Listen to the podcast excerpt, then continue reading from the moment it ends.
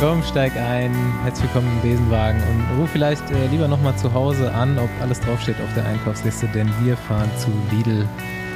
Mein Name ist Bastian Marx. Meiner ist Paul Voss. Und meiner Andy Stauf. Und die Bankkarte wird kontaktlos von Rafa durchgezogen, wie immer.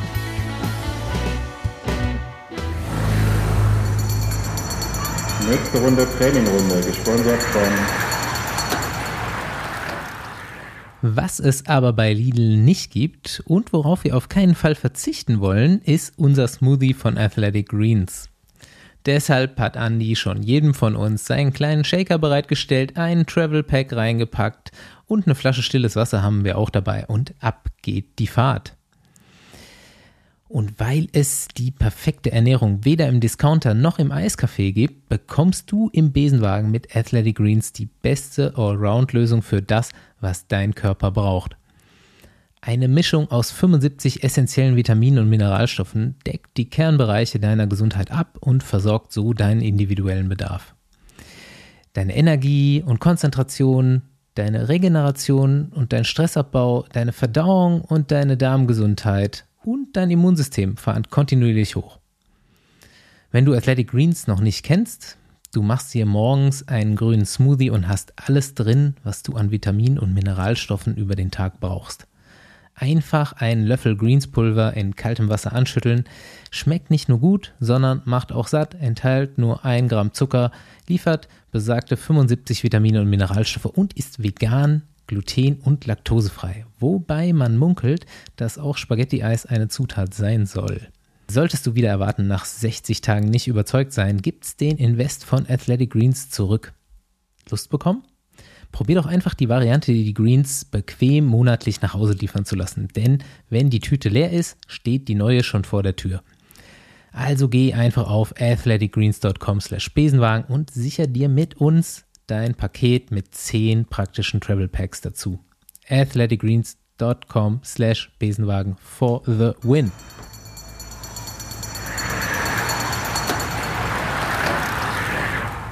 Ja, ich habe heute die Spaghetti-Eissaison eröffnet, Paul. Ja, ich habe das schon vor mehreren Monaten getan und seitdem wöchentlich äh, immer wieder erneuert. Ich habe noch keins gegessen dieses Jahr. Ich, hab, Ich muss hab, auf ich, gutes Wetter Woche warten. schon.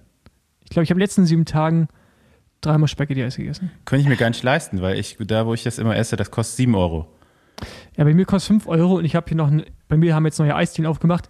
Mit den Eisdielen ist es gerade wie mit den Corona-Testzentren hier bei mir in der Straße.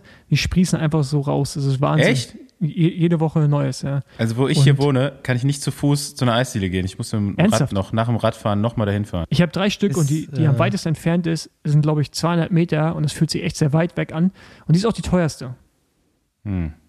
Deswegen, also startet bei 5 Euro, kostet dann 5,50 und dann 6,50. Geht natürlich zu der 5er. Unter, unter 5 Euro kriegst du kein Spaghetti-Eis, oder?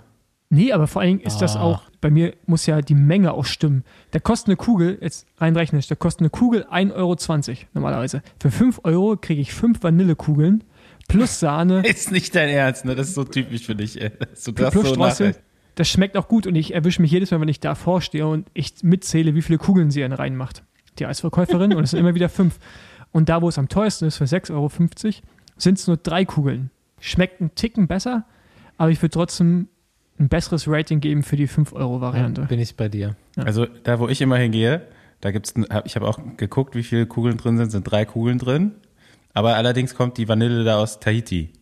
Ja, erstmal. Damit fängt's an. Und es sieht auch ganz anders aus. Aus ne? Das Tahiti. sieht- Tahiti also die Vanille. Spaghetti-Eis hat wirklich die Farbe wie Pasta. Also das, als ob du richtige, wirklich so aus Hartweizen, weißt du? Als ob du so Mhm. wirklich Spaghetti, Spaghetti-Farben ist das Vanilleeis bei denen. Und Ja. ähm, die Soße ist aus echten Erdbeeren und die Schokostreusel, die drauf sind, ist Bel belgische Schokolade. Ich glaube, das Eis hat Aber es sind halt nur drei Bällchen, ne? Ja, das haben wir schon mal. glaub, genau, ich fand das nicht so überzeugend. Ich finde meinen für Fünfer und fünf Kugeln immer noch besser. Also schmeckt mir tatsächlich besser. Weil Ja. ich habe ja schon mal gesagt, das Geheimnis eines guten Spaghetti-Eis ist, ist es ja eigentlich, und eigentlich auch der einzige Grund, weshalb ich es kaufe, da, weil die Sahne gefroren ist. Ah, du bist, ah, ich bestelle immer ohne Sahne. Hä?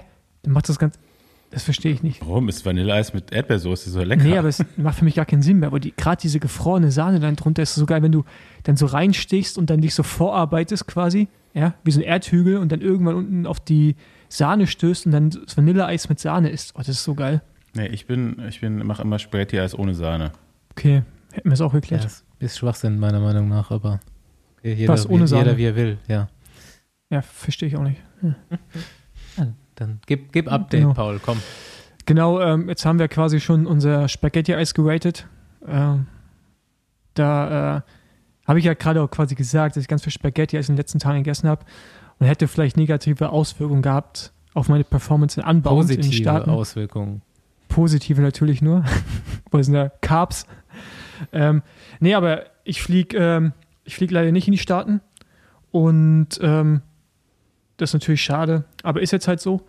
Äh, dafür sind aber schon die Flüge gebucht für Belgium Ruffle Ride in San Diego im, Wann, wann ist der? am 18. Juli. Ähm, fliege schön am 14. hin, schön fünf Tage LA und dann wieder zurück. Schön Hardcore. Geil da, auf jeden Fall, richtig geil. Ja. Wo geht der lang? Weißt du das? Äh, ich weiß es nicht genau, ist eine neue Strecke mittlerweile. Ja. Und ähm, genau, leider fahre ich es nicht, aber dafür fahre ich GP Gipping. ja, ich fahr Bundes- Mann. Ich fahre Bundesliga-Radrennen mit, mit Rennfahrern, die, wenn es schlecht gelaufen Deine wäre, Kinder mein- sein können. meine Kinder sein könnten. Und ich fahre mit einigen von meinen Sportlern und ich frage mich gerade, wer mehr Angst hat vor dem Radrennen, meine Sportler oder ich? ob der Trainer sie abhängt oder ob die mich abhängen. Ich habe schon gesagt, jetzt wo kein Anbauend, äh, auf jeden Fall Gipping zerlegen, bitte. Ja, aber da habe ich euch ja eben gerade schon im Off quasi davon überzeugt, dass es wahrscheinlich nicht der Fall sein Ja, wird. aber ein bisschen Entertainment wird ja wohl gehen. Ja, ich weiß nicht, ob, äh, Das, Das machen starke- die ganzen Alten doch immer. ja, halt, ob das ganze starke Lotto-Kernhaus-Team mich das äh, Entertainment starten lassen würde. Du hast Weil grandiose Helfer dabei auch. Ich kenne sie zwar nicht, aber ich auch nicht. ja, doch, Daniel Klemme einen, kenn ich. einen kenne ich, ja. Einen kenne ich, ja. Genau, das Team Besenwagen geht erstes Mal offiziell am Start, aber Mit sechs Fahrern. Genau, aber ich finde ja, haushohe Favoriten müssten eigentlich Lotto Kernhaus sein mit Kim Heiduk und äh, Heiduk fährt, oder? Stoffi? Mhm. Genau, mit Christian Koch. Also da, wenn ich da was zu melden habe, dann sollten sich die Jungs vielleicht Gedanken machen. Okay, wenn wir nächste Woche hier sitzen und über deinen Sieg in Gipping reden, dann müssen wir das nochmal aufrollen. Ja, dann müsste ich mir vielleicht auch mal Gedanken machen. Ja, das musst du dir eh. Das sowieso, ja. Genau. ja, ey, jetzt ähm, wo wir es schon kurz äh, von dir als Trainer hatten, ähm, hast dich auch äh, schön freuen können. Die Woche, letzte Woche, diese Woche, ne? Nee, letzte Woche. ja, letzte Woche. Ja, also sogar zweimal. Ja. Äh, Jakob Gessner wird Dritter bei der deutschen U23-Meisterschaft. Den trainiere ich auch seit, seit dem Winter. Und äh, Ah, ja, Philipp. Philipp Weizleben gewinnt ähm, einen 2-Pro-Rennen in äh, Frankreich. Wie heißt das? Etappe. Boucle- Buckle Boucle de Mayenne. Genau, Genau. gewinnt eine Etappe und wird Zweiter, wird Zweiter in der Gesamtwertung. Ich glaube, sein erster Sieg auf diesem Niveau. Vorher waren das immer ähm, 2.2-Rennen. Und ja, sehr geil. Äh, Da hat er sogar eine Kategorie übersprungen jetzt. Genau. Ähm, Okay. Also, äh, Das ist die hat noch Kategorie kein- unter World Tour. Hat noch kein 1.1 oder 2.1 Etappe oder sowas gewonnen? Ja. Nee, ich glaube Okay, nicht. Nee. krass. Und äh, also quasi die erste Kategorie unter World Tour. Und äh, erste Etappe, Ausreißergruppe und zum Ziel ging es leicht berghoch, ähm, fährt rein und kommt halt vor Mhm. Arno Demar und einem, ich weiß gar nicht, wie der heißt, der Spanier ins Ziel. Ähm, ja, sehr geil äh, für die zweite G. Mich die Führung. Sehr, sehr gefreut auch. aber wird dann Zweiter in der Gesamtwertung. Und mega krank jetzt. also er ist ja krank geworden in der Rundfahrt. Den mussten sie so durchschleifen und jetzt liegt er, glaube ich, äh, relativ kaputt zu Hause. Oh, aber ha- hat sich auf jeden Fall gelohnt. Ähm, natürlich für mich auch als Trainer schon ein bisschen Ja. Befriedigung. Ne? War mal wieder eine gute Woche für Besenwagen-Gäste, ehemalige auf jeden Fall. Stimmt, ja. Pöstelberger auch gut in der Dauphiné unterwegs. Ähm, genau, sehr gut. Ja. Aber weil wir ähm, ja gerade auch bei Anbauen waren, wollte ich mal kurz so rüberschwenken. Habt ihr gesehen, dass Rafa Mountainbike-Zeug rausbringt? Ich muss sagen, ich freue mich ein bisschen drauf. Ich weiß noch nicht, wie es aussieht. Ähm, wird hoffentlich cooles Zeug dabei sein. dann musstest du mal deine E-Mails checken, Paul. Dann wirst du, wie es aussieht. Also ich weiß, wie es aussieht. Andi, erklär mal, was gibt's denn alles? Ja, es gibt eine Hose. Aber es gibt sogar verschiedene Hosen. Also es gibt so eine klassische Bib Short und äh, auch so eine weitere was so die Mountainbiker halt so anziehen. Also, keine Ahnung. Ich äh, weiß nicht, ob ich mich drüber freuen soll oder nicht. Ich habe kein Mountainbike, ich werde es mir also nicht eher nicht kaufen. Ähm, aber ja, steigt jetzt neu hier auch äh, in, in noch mehr ins Offroad. in Aber haben die Taschen oder ein. sowas? Ja, ja, doch, die haben alle irgendwie Cargo. Alle, die haben alle Taschen. So Cargo-Gedöns, okay. Da kannst cool. du deinen, kannst du deinen, weiß ich nicht, was man da so reintut. Ja, du hast ja jetzt auch so Ahnung. eine Hose mit Taschen. Ja, aber das Beste. Das ist wirklich Ja. das Beste. Ich überlege schon, ob ich Bundesliga-Radrennen damit fahre. Ja gut, wir haben keine Verpflegung, ne? Also Ich habe halt echt überlegt, ob ich einfach mal so, ob ich zum Spaß mich einfach wirklich mit einem T-Shirt, mit, mit diesem Rafa halt äh, Explorer-T-Shirt und mit der Hose mit den Taschen an Start stelle. Ah, ja? Also Hose mit den Darf Taschen würde ich durchgehen lassen. Fände ich geil, wenn du das machst. Ja, aber T-Shirt wäre eigentlich auch geil. Ja, aber ist keine Chance. Nee. Kannst mach, du, ja, mach Hose, mach Schachtel Marlboro rein. Okay, mache ich. Aber eine leere, eine leere. Sonst, äh, äh, was ist sonst so passiert, Jungs? Also, wir, äh, keine Ahnung. Ah, genau. Wo ich mich geärgert habe, dass wir nicht direkt eine Folge aufnehmen konnten. Thema Lennart Kemner. Dass er erneut eine Pause einlegt. Er hatte das ja schon mal getan, als er für Sunweb damals gefahren ist. Oder wie sie hießen davor. Oder wie auch immer. Ähm, Finde ich sehr interessant, dass er es wieder macht. Er hat ja auch gleichzeitig bekannt gegeben, oder das Team Bora Hans Krohe, dass man den Vertrag um ein Jahr verlängert hat. Aber er nimmt mal wieder eine Auszeit, wo er wahrscheinlich im Training ein bisschen überzogen hat. Ähm, habt ihr eine Meinung dazu? Nö. Nee, ich auch nicht. Ich habe auch Beim letzten Mal war es doch eher so ein bisschen ja mental, Ne? Mental. mental und jetzt glaube ich einfach breit, oder? Also Ja, aber das wird ja wahrscheinlich beides eine Rolle spielen. Ich glaube, er ist da schon anfällig, ist das falsche Wort, weil das ist ja jetzt auch, also ist ja keine Schande, da irgendwie so gestrickt zu sein. Aber es wird wahrscheinlich so ein Mix sein ne, aus Training plus vielleicht auch Druck. Keine Ahnung. Also ich meine, zu viel Training, zu hartes Training folgt ja auch daraus, dass man sich irgendwo Druck macht, ne, meistens so. Und ähm, finde ich interessant. Ich finde es gut, dass äh, Bora in dem Freiraum gibt. Aber was sollen sie auch anderes machen? Ne? Also sagen, fahr, Mhm. ist halt auch nicht die Lösung.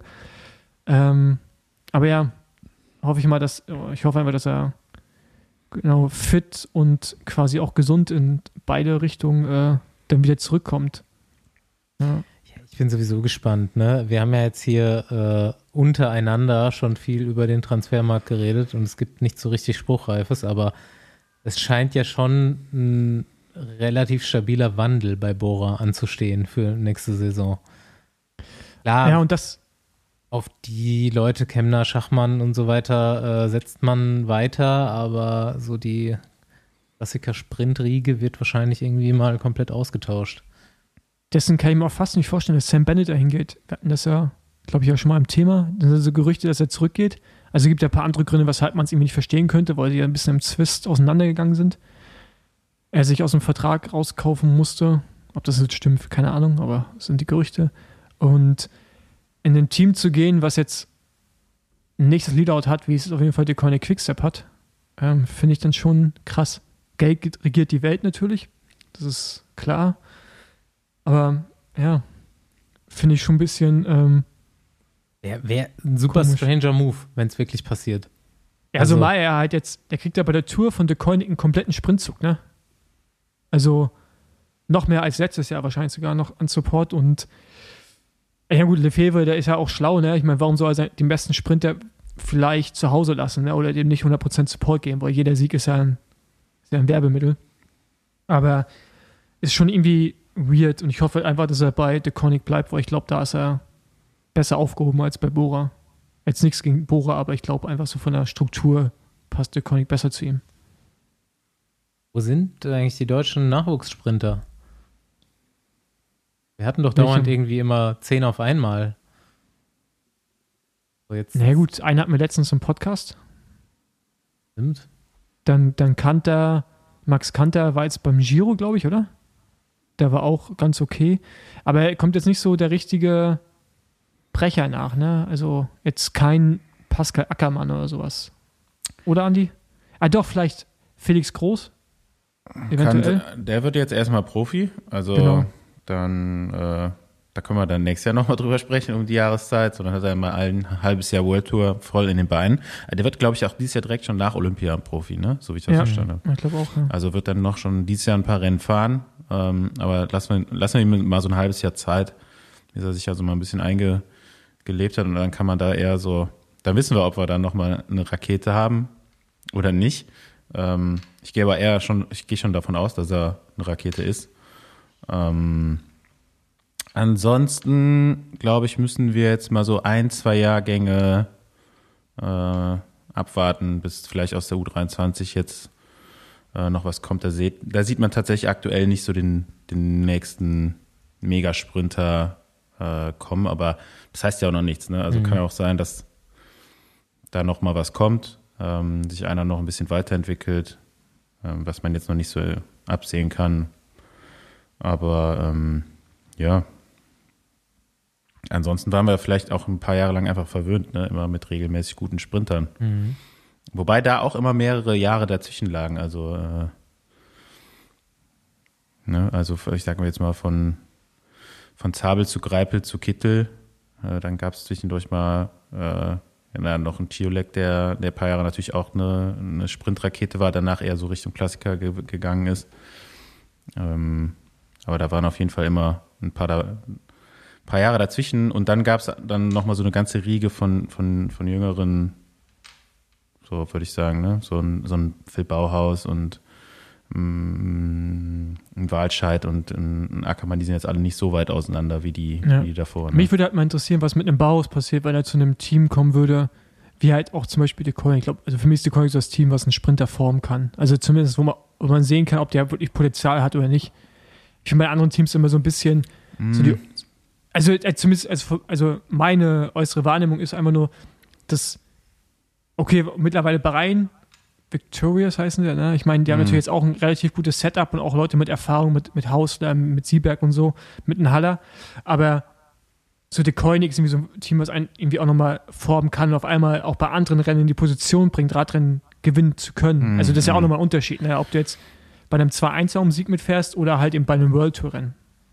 Ja, für mich ist Bauhaus eigentlich noch so ein Sprinter, der jetzt gar nicht so diesen klassischen Zug braucht. Ne? Also der gewinnt eigentlich die Rennen immer, wenn so ein bisschen Instinkt mehr gefragt ist, als jetzt wirklich so ein Vollgas, ein Zug, der anfährt bis 200 Meter und dann sprintest du los. Ähm, der hat es einfach drauf, so, so ein bisschen im Chaos den Überblick zu halten und äh, hat da eher so seinen Vorteil. Ich weiß gar nicht, ob jetzt so ein so ein besserer Sprintzug oder noch besserer Sprintzug äh, ihm so viel mehr bringen würde. Ich glaube, der braucht eher so ein bisschen die Unordnung in, in einem Sprint und ein bisschen technisches Finale. Ähm, aber ähm, ja, fährt der eigentlich die Tour? Weiß ich gar nicht. Ist echt nicht mehr lang hin und ich habe auch. wann- Keine Plan, aber die, die Tourfolge kommt ja irgendwann. Mhm. Dann können wir uns dann wieder vorbereiten. Ja, ich meine, Ja, ist ja definitive. Wir Lineups müssen jetzt auch ja auch erst noch mal- nicht, genau. Gerade läuft auf jeden Fall Vorbereitungsrennen zur Tour. Äh, Dauphiné, was aber allerdings dieses Jahr auch schon wieder so schwer ist, dass äh, zum Beispiel Pascal Ackermann kurzfristig doch seinen Start äh, abgesagt hat. Und jetzt wahrscheinlich Tour de Suisse, ich weiß nicht, oder ZLM-Tour äh, als Vorbereitung CM Tour nehmen fällt doch wird. aus, oder? Ihr Toni fährt Tour de Suisse. Der ist für Ben eingesprungen. Stimmt. Ja. Okay, ja. Äh, Toni Palzer, man muss ja jetzt irgendwie überlegen, früher gab es nur einen Toni, das war der Martin. Ja, ich musste auch gerade überlegen, welchen Toni meint er jetzt. Der Toni, der, der Toni, der fährt doch gerade. Ähm, ja, äh, super schwer einfach, ne? Ähm, Dauphiné gibt es irgendwie keine richtige Flachetappe. Waren jetzt zwar schon zwei ja, halbe Sprintankünfte oder drei. Ähm, bis jetzt hat aber nur einmal Colbrelli gewonnen, aber heute war auch so ein krasser Bergaufsprint. Das, da waren eigentlich auch außer ihm keine Sprinter Ja. mehr vorne. Genau. Ähm, ich habe übrigens eine Sache vergessen. Werbung in eigener Sache. Die würde ich gerne noch mal kurz reinschieben. Schon wieder. Ja, tut mir leid.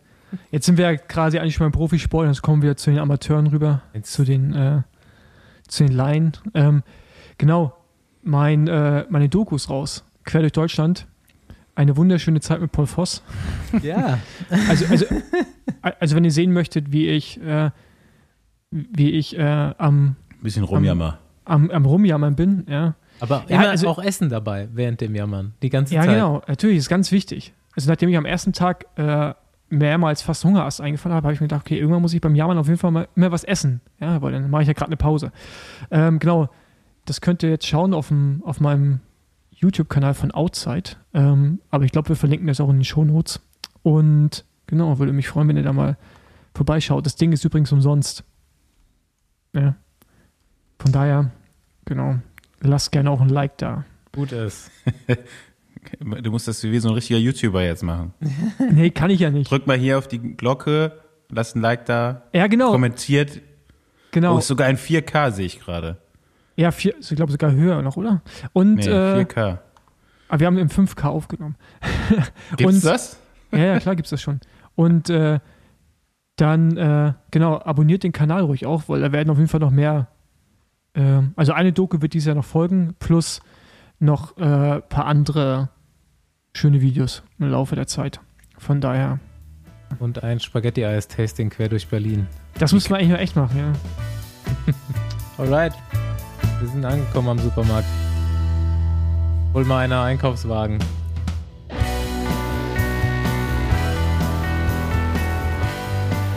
Ja, wir dürfen heute tatsächlich den äh, Marktleiter der einzigen deutschen Filiale von Team Lidl begrüßen. Erste Mensch von The Quips- Quickstep im Besenwagen. Hatten wir schon mal jemanden? Nee, ne? Nee. Hammer. Nee. Herzlich willkommen, Yannick Steimle. Servus, hey. Und wir haben gerade schon festgestellt, äh, keiner von uns kennt dich persönlich. Also für uns alle äh, die erste Begegnung. Etwas zu jung wahrscheinlich. Erzähl mal ein bisschen was über dich. Wo kommst du her? Wie alt bist du? Wie, wie Ja. bist du zum Radsport gekommen? Ähm, Nicht alles auf ja, einmal. ich, also ich führe jetzt meinen Steckbrief mal vor. Äh, Ja, genau. Ähm, ja gut, Name, hoffentlich weiß es schon jeder, Yannick Steimle. Ähm, nee, ich bin äh, 25 Jahre alt, fahre jetzt das zweite Jahr bei The König Quickstep. Ähm, bin dort 2019 als Stagiaire ins Gespräch gekommen, nachher einen Zweijahresvertrag unterzeichnet. Aber zu dem kommen wir vielleicht noch später. Ähm, ich bin zum Radsport gekommen, eigentlich ähm, ja übers Skifahren. Früher, ähm, ich bin ganz früher Skirennen gefahren und über den Winter äh, klar immer auf der Piste unterwegs gewesen und im Sommer zum Ausgleich, sage ich mal, ähm, Konditionseinheiten äh, auf dem Rad gemacht. Und da war einer dabei, äh, wo selber ein bisschen Marathon gefahren ist und hat irgendwann gemeint, ob ich das öfters machen würde.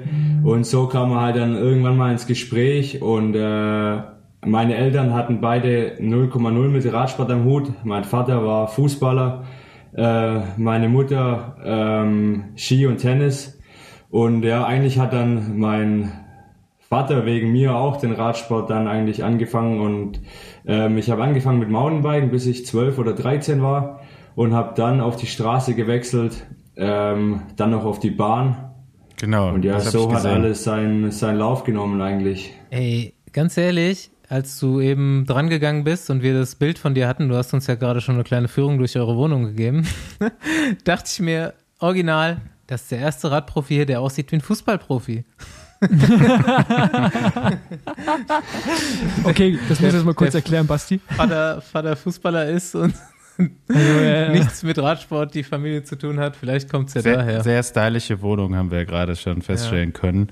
Äh, mit auch Kunst an der Wand. Du wusstest jetzt nur nicht von wem. Da bist du nicht für verantwortlich, hast du gesagt. Hast halt deine Freundin eingekauft. Ähm, Nee. Die, wo uns besuchen, denken, wir haben einen Innenarchitekten organisiert, aber das hat alles meine Freundin gemanagt. okay, ja nicht schlecht. Vielleicht sollte die das noch machen nebenbei irgendwie. Vielleicht macht die das ja. Ähm, Ja. nee, nee, nee, nee, nee. Ähm, Also- aber wo bist du eigentlich gerade in Stuttgart, oder? Ähm, ja, ich komme ursprünglich aus Weilheim an der Tech und äh, meine Freundin und ich haben uns in der Mitte getroffen, äh, sag, nach einem Jahr zusammengezogen in Schorndorf, also ist in der Nähe von Stuttgart im schönen Remstal, äh, Nähe von der Schwäbischen Alb. Also ja, perfekte Trainingsbedingungen. Ja. Ja. hast ja bald deine, deine Heimmeisterschaft Wollte ich gerade sagen. Genau, genau. Bist du heiß? Bist du denn wieder fit? Du hast Jetzt ja ich schon wieder nasse Hände hier, wenn ich dran denke. ja, bist du, wie, wie sieht's denn aus? Du hast einen schweren Sturz im Frühjahr. Ja. Ähm, hast ja eine Rippe gebrochen, ich glaube eine Lungenverletzung, ich weiß gar nicht, also es war noch mehr, ne? Also Ja, ich hatte Schulter, Schulter ähm, gesprengt oder sowas. Acht Brüche äh, Ah, okay. mit Schulter, Rippen, ähm, Halswirbel hat was abbekommen, Gehirnerschütterung, Lunge verletzt. Ähm, ja, war nicht einfach. Ich glaube, dass ich jetzt vielleicht so bei 80, 85 Prozent bin. Ähm, starte am Sonntag äh, die Tour de Suisse. Okay. Ähm, ja, eigentlich nochmal komplett zum, ja, sag ich mal, Formaufbau, Training für die Deutsche. Äh, Habe ich dieses Jahr ins Visier genommen, klar, weil es in Stuttgart stattfindet. Ähm, ist was Besonderes, daheim Rennen zu fahren. Jetzt mit Corona, ich hoffe, dass es vielleicht noch einen, einen kleinen Ruckler tut, dass ein paar Zuschauer ähm, kommen und zuschauen dürfen. ja. Und ähm, ja, aber ich hoffe, dass ich fit werde bis dahin. Und äh, ich glaube, ich bin auf einem guten Weg und äh, ja, sturzfrei durch die, durch die Tour de Suisse kommen und dann bin ich guter Dinge. Wir haben so mal vorhin im Vorgespräch so ein bisschen, sind wir so durch die ganzen Ergebnisse mal durchgegangen und auch, okay, wann bist, also wann bist du jedem irgendwie persönlich mal aufgefallen? Ähm, und da fällt irgendwie auf, dass du eigentlich ja, ich glaube, so bis zum letzten Jahr U23, zumindest international, gar nicht so richtig äh, Durchstarter warst. Also jetzt zumindest was die Ergebnisse angeht. Ja, ähm, äh, sag ich mal, ich war so U17, U19, ähm, habe ich von vielen gehört, dass ich viel Talent habe, aber habe mich leider sehr lange darauf ausgeruht und ähm, hatte die Anzeichen immer, dass es funktioniert, aber ich war einfach trainingsfaul und also ja, vielleicht so die typische Jugend ähm, durchlebt. Bin dann mein erstes Amateurjahr bei den Racing Students gefahren. Ähm, hab da Hast du auch acht- studiert? Nee, nee. Okay. Ich war Die einen im Racing, die Student anderen Students.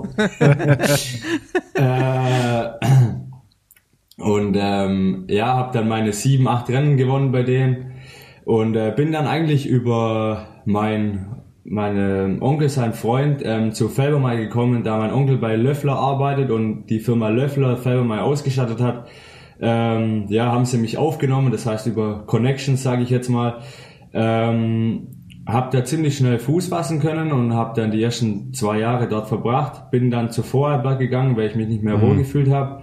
Und ähm, ja, im ersten Jahr Vorarlberg habe ich dann, ja, ich weiß gar nicht, ob ich 2018 auch schon UCI-Rennen gewonnen habe. Ähm, aber dann eigentlich so 2019 im zweiten Jahr ähm, habe ich über den Winter eigentlich so, ja, irgendwie hat's Klick gemacht auf gut Deutsch und habe den Hebel umgelegt und habe wirklich ähm, hart trainiert, ähm, auf die Ernährung geachtet und wirklich so ja sozusagen alles auf den auf den Traum Profi ausgelegt, habe links und rechts alles liegen lassen und wirklich nur nach vorne geschaut und dann war 2019 ein bombastisches Jahr für mich. Ähm, bin im Frühjahr noch in Rhodos gestürzt, bin in einer Abfahrt in eine Bergziege reingefahren. Den Artikel, hat Andi, den Artikel hat der Andi auch im Vorfeld uns nochmal geschickt. Ja, äh, war ziemlich unglücklich die ganze Geschichte, aber ich glaube im Endeffekt hat's auch wieder was Gutes gehabt, dass ich einfach später fit geworden bin und dann eigentlich so ab April, Mai lief 2019, ja, gab's eigentlich keine Tiefen, sondern eigentlich nur Höhen, ja. Ja, genau. Also ich würde noch, noch mal einen Ticken weiter vorher anfangen. Und zwar, bist du eigentlich die Bundesliga gefahren? Also in deiner U23-Zeit? Nie. Ja, bei den Racing Students ein oder zwei Rennen und dann aber bin ich kein einziges Bundesliga-Rennen in Deutschland gefahren. Ja. Weißt du, was interessant ne? Du bist ja, du warst ja weder Nationalmannschaft, glaube ich, im U23, ne? Also bist auch Nee. keine WM gefahren, auch nicht im letzten Jahr, wo du ja wirklich gut warst. Nee. 2018 war dein letztes Jahr, ne? Genau. Ja, Und äh, bist die ganze Bundesliga nicht, hast sie eigentlich nicht mitgenommen und trotzdem irgendwann mal Profi geworden. Und deswegen bist du mir halt einfach gar nicht aufgefallen. Ich habe irgendwann mal in Ergebnissen dich natürlich schon gesehen, weil deutsche Flagge, ja, aber halt, okay, der, ist nicht, der fährt nicht bei den Radrennen, wo wir am Start sind, also in der Bundesliga. Und äh, Nationalmannschaft ist er auch nicht.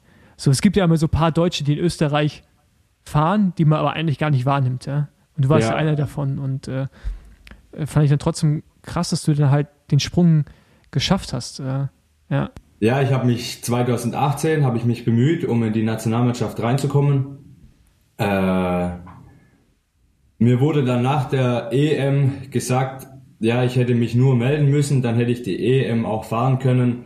Aber dann war aus meiner Sicht halt eigentlich der Job vom Bundestrainer, sich die Fahrer zu holen und nicht, dass die Fahrer ähm, anrufen müssen und fragen. Und ich habe halt immer gehofft, dass es nach Leistung geht und nicht nach anderen Dingen und ähm, habe dann das Thema eigentlich abgehakt für mich und habe mir gesagt, irgendwann kommen sie nicht mehr an mir vorbei. Wenn die Leistung stimmt, dann werden auch andere aufmerksam und aufmerksam, ähm, was das Thema angeht. Und ähm, ja, für mich war es halt immer schwer auch zu organisieren.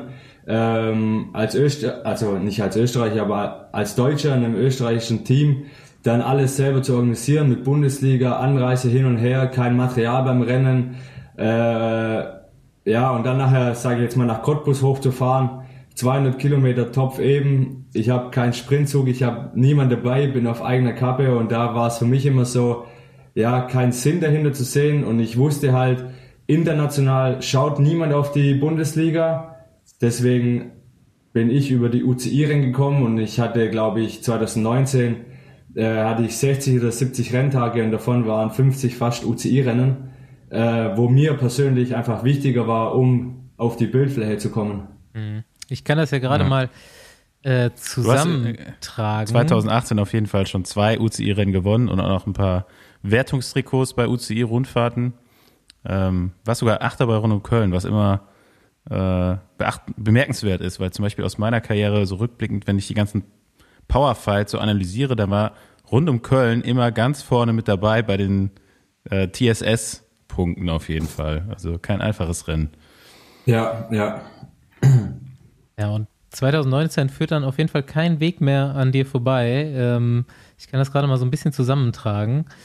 Äh, ja, fängt schon ganz gut an auf Rodos und ähm, spätestens dann bei der CCC-Tour in Polen gewinnst du die erste Etappe. Beim Flash du Süd gewinnst du die letzte Etappe.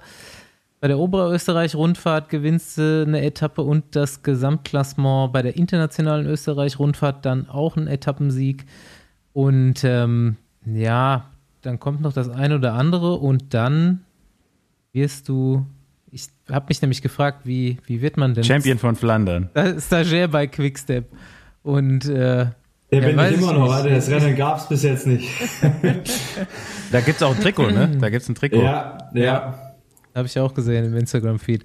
Ja, erzähl mal kurz, wie wird man Stagiaire bei Quickstep und danach, wie fühlt sich's an, als Stagiaire bei Quickstep ein Rennen zu gewinnen?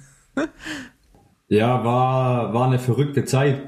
Ähm, nach der Österreich-Rundfahrt, ähm, oder sage ich jetzt mal, nach der, nach der Etappe, die ich in Kitzbühel gewonnen habe, äh, hat mein Handy geglüht.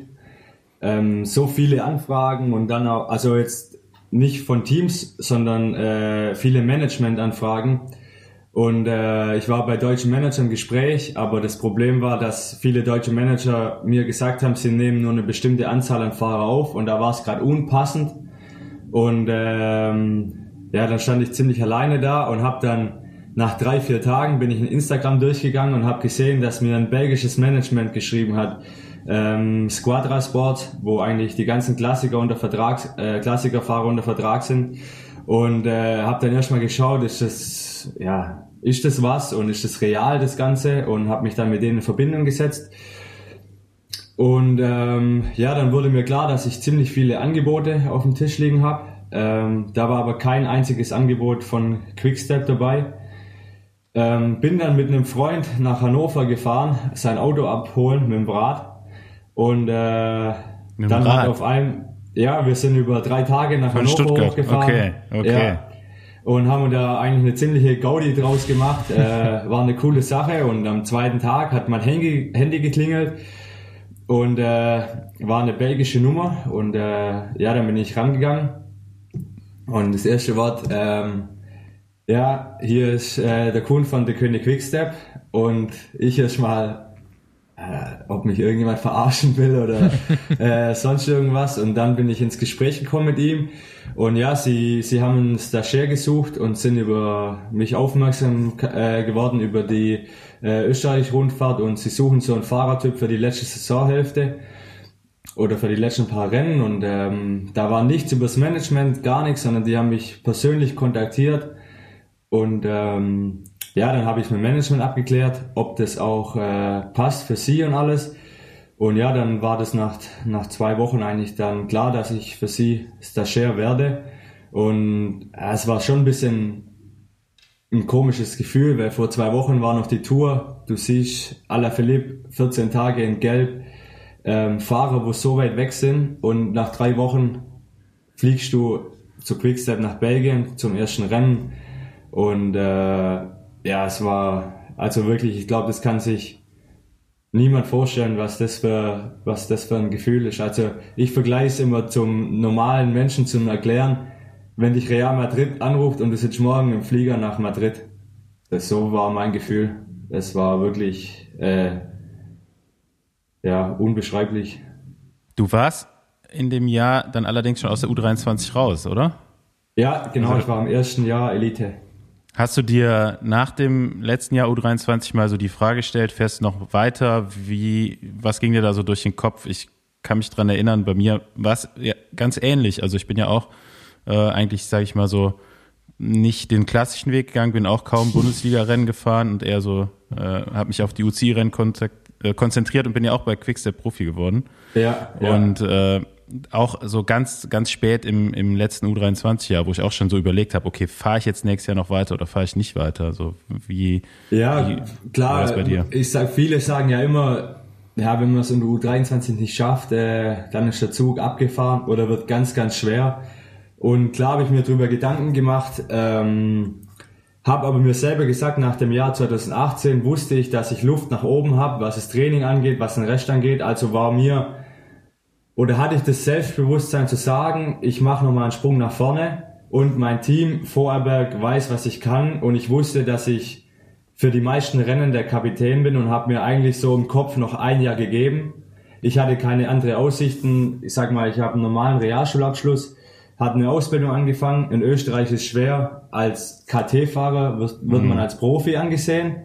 Und genauso habe ich es durchgezogen für ein Hartz-IV-Gehalt, das Profileben gelebt. Ja. Ähm, Im Ende hat es sich ausgezahlt, aber klar, der Gedanke war schon, ähm, was ist, wenn ich es nicht schaffe. Aber ich wollte nie in der Situation sein, zu sagen, was wäre gewesen, hätte ich ein, zwei oder drei Jahre mal 100 Prozent auf das Radsport-Thema gesetzt. Und das war mir einfach wichtig, das zu 100 Prozent auszureizen. Und ähm, ja, ich habe eigentlich wirklich, ich habe trainiert, gegessen und geschlafen und das über ein, zwei Jahre und äh, habe selber gemerkt von Woche zu Woche, wie es ein Schub tut. Und ich hatte nie das Ziel, mit 27 noch KT-Fahrer zu sein und so das, mhm. ja, die Hoffnung zu haben, ja, vielleicht klappt es irgendwann, sondern es war eigentlich schon so das Limit, wo ich mir gesagt habe, dieses Jahr noch und wenn es dann nicht klappt, dann schaue ich, was ich mache. Ja, und dann ja. kriegst du die Chance und nimmst die auch wahr. Das wievielte, ja. das wievielte Rennen war das, was du gewinnst? Ähm, für Quickstep, ähm, ich bin das erste Rennen, war ein Kirmesrennen, dann bin ich äh, die Brüssel Classics gefahren, ähm, dann das dritte Rennen gewonnen und das vierte. Also ähm, Textilpreis von Fichte und dann eigentlich drei oder vier Tage später die Meisterschaft von Flandern. Das und ähm, ja, für mich war es es war wirklich, also wenn ich da nochmal zurückdenke, das war eine, eine abartige, kranke Woche. Also ich bin, ähm, ich bin die Brüssel Classics gefahren und äh, habe dann schon so im Bus mitbekommen, dass selbst die eigenen Fahrer zum sportlichen Leiter gegangen sind und ihm gesagt haben, wir brauchen den. Ähm, ich weiß nicht, Andi, ob bei dir der Tom Steele schon da war mhm. damals, aber ähm, der war sportlicher Leiter an dem Tag und sag jetzt mal, sind ein bisschen Insider, hat mir, hat zu mir gesagt, dass er sowas selten erlebt hat. Und äh, ich war einfach überrascht, weil ich habe nichts Besonderes gemacht, sondern ich bin einfach in der, ja, auf der Welle, wo ich dort geritten bin, ähm, mitgeritten und habe einfach 120 Prozent gegeben in dem Rennen. Ich meine, von Vorarlberg ins Quickstep-Trikot reinzuschlupfen, das ist ein, ein abartiges Gefühl und einfach das habe ich mitgenommen. Äh, habe mein Bestes gegeben, habe eigentlich auf dem Pavé-Stück, bevor es nach Brüssel reingeht, ähm, das Feld mit Yves Lampard eigentlich noch zerlegt. Das war, ich habe meine Beine nicht, ich habe gar nichts gespürt äh, in den Rennen, wo ich für Quickstep gefahren bin. Und ähm, dann lag ich abends äh, im Bett in, in Brüssel mit Alvaro und äh, er hat zu mir gesagt, Junge, du nächstes Jahr bei uns. Er hat gesagt, pff, ich hatte zwei, drei Telefonate mit, mit Patrick Lefebvre und er hat mir klar und deutlich gesagt, dass es keinen Platz im Team gibt, dass sie voll sind und dass ich, wenn ich eine andere Option habe, die nutzen soll. Aber ich habe eigentlich nie so die Hoffnung aufgegeben und auch nie an die anderen Teams gedacht, sondern einfach, okay, das macht das Management. Und ich fliege am Sonntag heim von den Brüssel Classics. Mein Vater holt mich am Flughafen ab und ich war noch nicht mal daheim und mein Handy klingelt. Und dann hat der Patrick mir einen Zwei-Jahres-Vertrag angeboten. Und ähm, ja, dann habe ich die Woche später das erste Rennen gewonnen und dann zehn Tage später das zweite. Hoffe, die Verhandlung war nachher. Leider, leider davor. ah ja, ja. Ja, geile Story auf jeden Auf Fall. jeden Fall eine geile Story. Ja, vielleicht hätte er sich auch nicht leisten können, wenn er erst danach die Verhandlung angefangen hätte. nee, nee, nee, nee, Spaß beiseite. Aber die Frage habe ich von vielen bekommen. Ich hoffe, du hast erst danach unterschrieben, aber vielleicht hätte ich nicht unterschrieben, hätte ich die zwei Rennen auch nicht gewonnen. ja. Das kann, das kann sein, ne? Ja, zahlt sich irgendwann immer aus. Ja, Wie ist so, ähm, ja, so, so Inside Team Quickstep habe ich hier noch aufgeschrieben. Wir haben echt, man kriegt ja von außen ultra viel mit. Lefebvre halt auch einfach mal äh, die, die Radsport-Bild-Zeitung. Schreibt ja selbst so, wie, wie Ja. hast du die Leute wahrgenommen? Wen hast du so zuerst kennengelernt? Wen, äh, mit wem hast du dich angefreundet? Wer sind so deine Kontaktpunkte im Team? ja, also ich hatte riesen Respekt und auch Angst, ähm, den Schritt zu machen, weil du natürlich denkst, okay, ähm, bestes Team der Welt, riesengroß, über 90 Angestellte, ähm, du kommst dahin, bist unter 28 Fahrer und du bist einfach nur eine Nummer. Und in einem kleinen Team bist du der Mensch, das ist familiär und äh, Freunde und da oben sind halt Konkurrenten, geht um viel Geld, ist alles anders. Aber ich muss echt sagen, ähm, ohne das ganze Thema schön zu reden, das, was man von uns von außen sieht, findet auch innen drin statt. Also es ist eine riesengroße Familie, ähm, man fühlt sich unheimlich wohl. Ähm, auch jetzt in meiner Verletzung, wie viele Nachrichten ich wöchentlich bekomme, nach vier, fünf oder sechs Wochen Anrufe, wie es mir geht und ähm, ja, man wird eigentlich aufgenommen und denkt nach einer Woche, man sei schon fünf Jahre im Team. Und äh, jeder super nett und ähm, ja, einfach unglaublich auch äh, auf Patrick. Ähm, wenn er schreibt und nach seinen Fahrer guckt und äh, wenn wir einen Scheiß bauen, wir wissen, egal was wir machen, es steht immer jemand hinter uns. Er wird uns nie in der Öffentlichkeit irgendwie kritisieren, dass wir, was weiß ich, was gemacht haben, sondern da ist eher der, wo noch dem anderen nochmal eine mental verpasst, wenn irgendwas äh, stattfindet und steht zu 110 Prozent hinter uns. Und das ist auch, sage ich jetzt mal, das, wo alle sehen, dass das Wolfpack zusammenhält. Wenn einer angegeben wird, dann legt er sich mit alle an. Und ähm, es ist ein absoluter gigantischer Team Spirit. Und ich glaube, dass das auch die ganze Erfolge ähm, ausmachen, dass einfach, ob die sechs, sieben oder acht Fahrer am Start stehen, plus der Staff dahinter alle an einem Seil ziehen und ähm, ich glaube, dass das auch die Erfolge ausmachen. Geheimrezept ähm, hast jetzt nicht erkannt. Also klar, dass ihr alle irgendwie zusammenhaltet, aber dass du hast irgendwie gemerkt, dass es so, keine Ahnung, gewisse Art von Kommunikation einfach gibt, die das begünstigt oder äh, wird euch irgendwas auch mitgegeben, wo ihr das Gefühl habt, okay, gut, das ist wirklich eine Einheit. Ich meine, das, was das, was der Connect Quickstep hat, möchten ja viele Teams haben, aber die meisten haben es halt nicht. Ne? Also ich meine, Ja, man kann sich jetzt irgendwie Labels geben, die alle irgendwie ganz cool klingen oder eben halt auch nicht so cool klingen, aber es macht halt noch lange nicht ein, ein gut funktionierendes Team, also ein harmonisches Team. Ist da irgendwie, hast du irgendwas erkannt, was es besonders macht? Ja, also man hat natürlich auch Hauptkonkurrenz, wenn ich, wenn ich sehe, was ich für ein Fahrertyp bin, stehen zehn andere da, wo genauso sind wie ich. Und ähm, da muss man denken, scheiße, wie soll das funktionieren, ähm, mal in die erste Reihe reinzukommen, weil ähm, ja, da sitzen Seneschal, in Stiba, in Askren, dann Jungels war letztes Jahr noch da. Das sind Namen, von denen kann jeder ein Rennen gewinnen. Und ähm, ich glaube auch, dass es bei vielen anderen Teams gibt einfach ein Leader, für den wird klar gefahren. Haben wir auch im Rennen, aber wir haben drei, vier Leute, wo das Rennen auch gewinnen können. Aber die anderen drei, die gehen einen Plan hinterher und jeder opfert sich für, ich sag mal, mehr wie 100 Prozent von anderen. Und ich glaube, dass das auch das ausmacht, nachher den Erfolg zu haben. Weil ich sag, wenn ich an einem Rennen bin und am Sieg beteiligt bin, freue ich mich fast mehr wie über meinen eigenen Sieg. Und ähm, ich weiß nicht, wenn manche noch die Bilder im Kopf haben von der Champions Cup von Flandern, wo ich gewonnen habe. Ähm, ich war die letzten sieben Kilometer alleine raus und ähm, mir wurde durchs Radio geschrien von dem Jakobsen, wo von der Vuelta kommt, in Madrid die letzte Etappe gewinnt, von dem Weltstar, wo für mich ja einer der weltbesten Sprinter war und immer noch ähm, ist und der freut sich im Ziel mehr wie über seinen eigenen Sieg äh, wo er vor ein paar Wochen noch hatte. Und das ist, glaube ich, das so das Geheimrezept, dass einfach alles ähm, freundschaftlich abläuft, aber trotzdem auch respektvoll. Man respektiert sich. Ähm, jeder hat eine klare Meinung, aber es wird an einem Strang gezogen. Aber ähm, wie geht ihr das dann taktisch an? Paul will das Geheimrezept jetzt haben, Nein, das aber- er verwenden kann. Nee, aber ich, ich finde es halt krass, du sagst ja gerade selber, du besitzt in einem, vielleicht mit dem gleichen Rennen und ich meine heute allein äh, bei Dauphiné, heute war die dritte Etappe und Seneschal fährt halt für den Askren oder versucht für den Askren einen Sprint anzuziehen, ja, und dann hast du ihn eben noch einen Shane Arspur, also alles gute Rennfahrer, alles auch Leute, die so einen Sprint vorne beenden können. Seneschal selber ist ja auch schnell.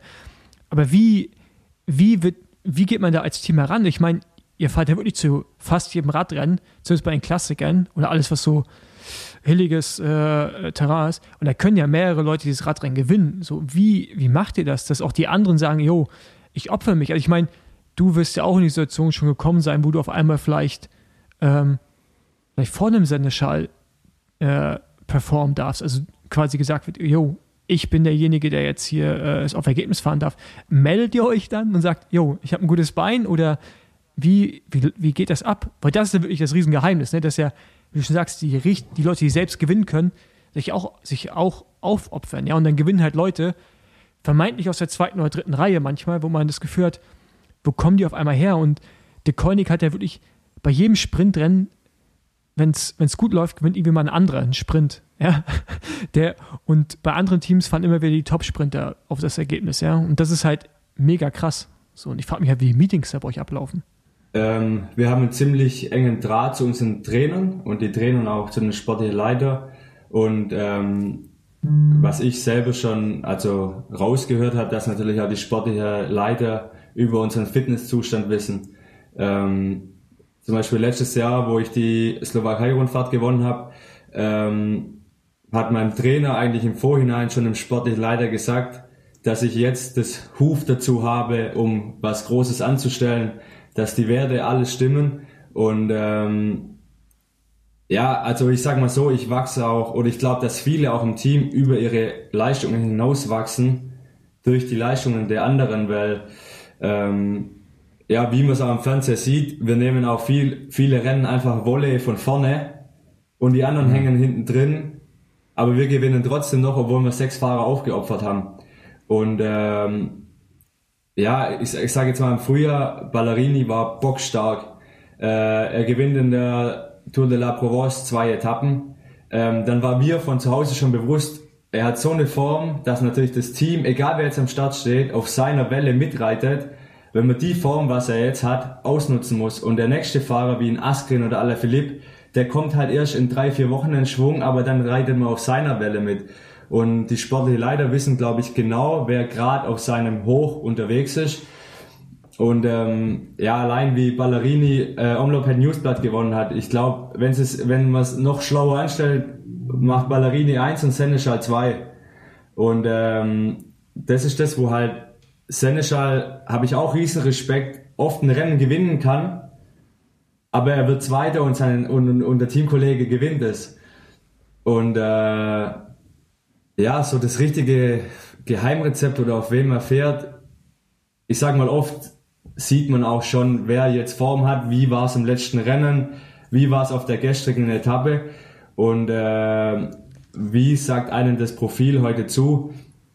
ähm, ich meine, ich kam jetzt aus der Verletzungspause raus nach äh, Andalusien und ich hatte meine erste Renntage nach zwei Monaten wieder und ähm, auf der letzten Etappe war schon, Janik, wie fühlst du dich? Die letzten Tage warst überraschend stark dabei. Am letzten Berg, wenn du noch dabei bist, ziehen wir alle für dich mit. Und dann wurde halt, sage ich jetzt mal, von dem Befinden vom sportlichen Leiter, was er gesehen hat, eigentlich den, der stärkste Fahrer genommen und dann für ihn gefahren. Aber der Draht zu uns Rennfahrern ist so eng, dass, glaube ich, auch die großen Fahrer und Kapitäne auch ehrlich sind über ihren Fitnesszustand und auch nur sagen würden, wenn sie bei 90 Prozent sind, weil sie nicht die Mannschaft enttäuschen wollen, wenn sechs oder sieben Fahrer für sie fahren und es funktioniert nachher nicht, obwohl sich ein anderer bei 100 Prozent fühlt und jeder weiß es. Ja. Und ähm, wer ist dein Coach und dein sportlicher Leiter, mit dem du kommunizierst hauptsächlich? Ähm, wir haben, einen, also ich habe einen Trainer, ähm, Vasilis Anastopoulos in Grieche, der kam von äh, Seg Racing zu uns. Kenn ich, ja. ja. Und ähm, ja, war früher selber bei Vorarlberg vor 15 Jahren. und ähm, ja, äh, funktioniert alles super, hartes Training, dafür haben wir wieder äh, harte Phasen auf dem Sofa. Ähm, wirklich perfekt. Und mein sportlicher Leiter ist äh, Wilfried Peters. Ähm, mein Okay. persönlicher. Da Wilfried möchte ich jetzt Peters. gerne, wie ist der Fiete? also, das ist, der, der ist einfach eine lebende Legende. Also so, Andi, mach das Ich weiß nicht, Geräusch. also, also ich glaube, die meisten ZuhörerInnen, wenn sie ihn nicht zuordnen können vom Namen, hat man den auf jeden Fall schon mal gesehen. Man hat, wenn man den sieht, weiß man, wer das ist. So, wie ist der so? Also, äh, Naja. keine Ahnung. Ich stelle mir vor, dass er die ganze Zeit mit dir auch über Fritten redet. Also, also so kommt, Ja, also so würde ich, also- kann ich mir halt vorstellen. Ähm, mit, man kann mega viel Spaß mit ihm haben, super sympathisch. Aber wenn es ums Rennen geht, um die Taktik, dann ist halt knallhart. Aber er redet mit jedem einzelnen Fahrer vor jedem Rennen, holt sich von jedem die Meinung ein und ähm, glaube ich dann, dass er auch so seine Taktik angeht, aber spricht eigentlich auch immer mit uns, wie würden wir machen, Plan A, Plan B und einfach, es macht riesen Spaß mit so welchen zusammenarbeiten, wo selber schon riesen Radrennen gewonnen haben und wo das ganze Thema auch einfach verstehen, in welche Situation wir manchmal kommen, wo es schwer werden kann. Und ähm, ich glaube auch schon, dass das ein kleines Geheimrezept ist, dass in Tom Stales und in Wilfried Peters zusammen im Auto eigentlich unschlagbar sind. Und ähm, ja, dass man einfach mit, ich sag mal, wo ich Brüssel Classics gefahren bin, ich musste nur noch lenken. Ich musste auf nichts mehr achten. Ich wusste Kreisverkehr links, rechts, Kopfsteinpflaster, Gullideckel. Äh, Sowas habe ich noch nie erlebt und es war und ist aber einfach in jedem Rennen. Das Sie kommt- kennen jeden, jedes, also jede Straße, jeden Winkel und ähm, ja, also mega professionell und äh, mega sympathisch. Das kommt dann direkt über den Knopf im Ohr. Genau. Geil. Ja, Hammer, Quickstep. Und ähm, so der Pate, Lefebvre, wie erlebt man den? Äh, ja, eigentlich immer ähm, gut drauf. Kann man auch viel lachen. Ähm, auch immer was, also für mich auch noch so äh, besonders ihn zu sehen, weil es ist eigentlich so der Vater vom Radsport. Und ähm, ja, also ich bin schon immer auch nervös, wenn ich mit ihm spreche oder auch schreibe, weil ja, irgendwo ist auch der Chef. Mhm. Äh, Ja, bei ihm muss ich meinen Vertrag unterschreiben. Nicht nur und, irgendwo. Äh, ja, und Ähm. ähm, ja, schon eine, eine riesen Respektperson, also auch sein Auftreten und äh, ja. Wie hat sich denn dann dein erstes volles Jahr so entwickelt? Ähm, hast du da nochmal irgendwie Schlüsselmomente gehabt? Ich meine, da bist du dann erstmal ins Team reingewachsen und ähm, hast wahrscheinlich da deine Aufgaben bekommen und so weiter. Hast du, na jetzt für, für dieses Jahr ist natürlich auch schwierig zu sagen, wie schnell du jetzt wieder so richtig in Form bist, aber ähm, gehen wir mal davon aus, du bleibst weiter bei Quickstep. Was, was sind deine Ziele? Was, wo willst du dich hin entwickeln im Team? Ja, also im Team habe ich natürlich das Ziel, ähm, in die erste Reihe reinzukommen. Ähm, die Ansätze, wenn es 2020 so weitergelaufen wäre, wie 2019 aufgehört hat, denke ich auch, ist das ein realistisches Ziel. War dann hart mit Corona Mhm. und wieder ins Renngeschehen reinzukommen. Ähm, ich konnte froh sein mit Corona, weil ich ein absolutes komisches Frühjahr hatte. Ich war in Kolumbien drei Wochen und es hat mir im Nachhinein einfach nicht gut getan, äh, auf zweieinhalbtausend Meter zu schlafen, bis auf dreieinhalbtausend Meter zu trainieren. Ähm, war ziemlich müde und kaputt danach und konnte mich über Corona einfach nochmal neu äh, aufbauen und ähm, ja, habe ja dann mit der Slowakei-Rundfahrt eigentlich wieder gezeigt, was in mir steckt, mit dem dritten Platz bei der Vuelta ähm, noch gepunktet und war dann wirklich hoffnungsvoll auf dieses Jahr gegangen. Ähm, muss schon wieder ehrlich zugeben, dass ich glaube zu motiviert im Winter rein bin und wirklich auch oft zu hart trainiert habe und ähm, ja, wenn mir Wind und Wetter nichts ausmacht, sage ich jetzt mal, und ich eigentlich immer durchgezogen habe und jetzt im Nachhinein manchmal auch denke, wo mich mein Trainer eigentlich zurückgehalten hat, aber die Motivation zu groß war, um langsam zu machen und das auch manchmal zu verstehen, in den wichtigen Momenten auch mal rauszunehmen. Und äh, ja, also wir hatten mega, mega harte Trainingslager und ähm, ich war im Frühjahr mit meinen ersten Rennen gar nicht zufrieden. Ähm, normalerweise, wenn ich in Form bin, habe ich ein spielerisches Gefühl, äh, dass ich viele Attacken mitgehen kann, dass mir das überhaupt nichts ausmacht und eher durch ein richtig hartes Rennen dann auch noch ein noch besseres Finale fahren kann. Und äh, ja, das Gefühl hatte ich nicht und ich habe selber an mir gezweifelt und immer gesagt, es es geht nicht, was ist los? Und meinen Trainer gefragt und er eigentlich immer gesagt, hab Zeit und Geduld, es kommt, verzwing dich nicht. Natürlich auch mit dem Druck im Hinterkopf, ich habe Vertragsjahr und Vertragsjahr bedeutet, du musst liefern. Und das ist auch der Anspruch an sich, also der Anspruch an, an mich selber. Und eigentlich hatte ich das erste Gefühl wieder dann bei Nocre Corse, wo ich dann gestürzt bin, das Spiel von der Leichtigkeit wieder.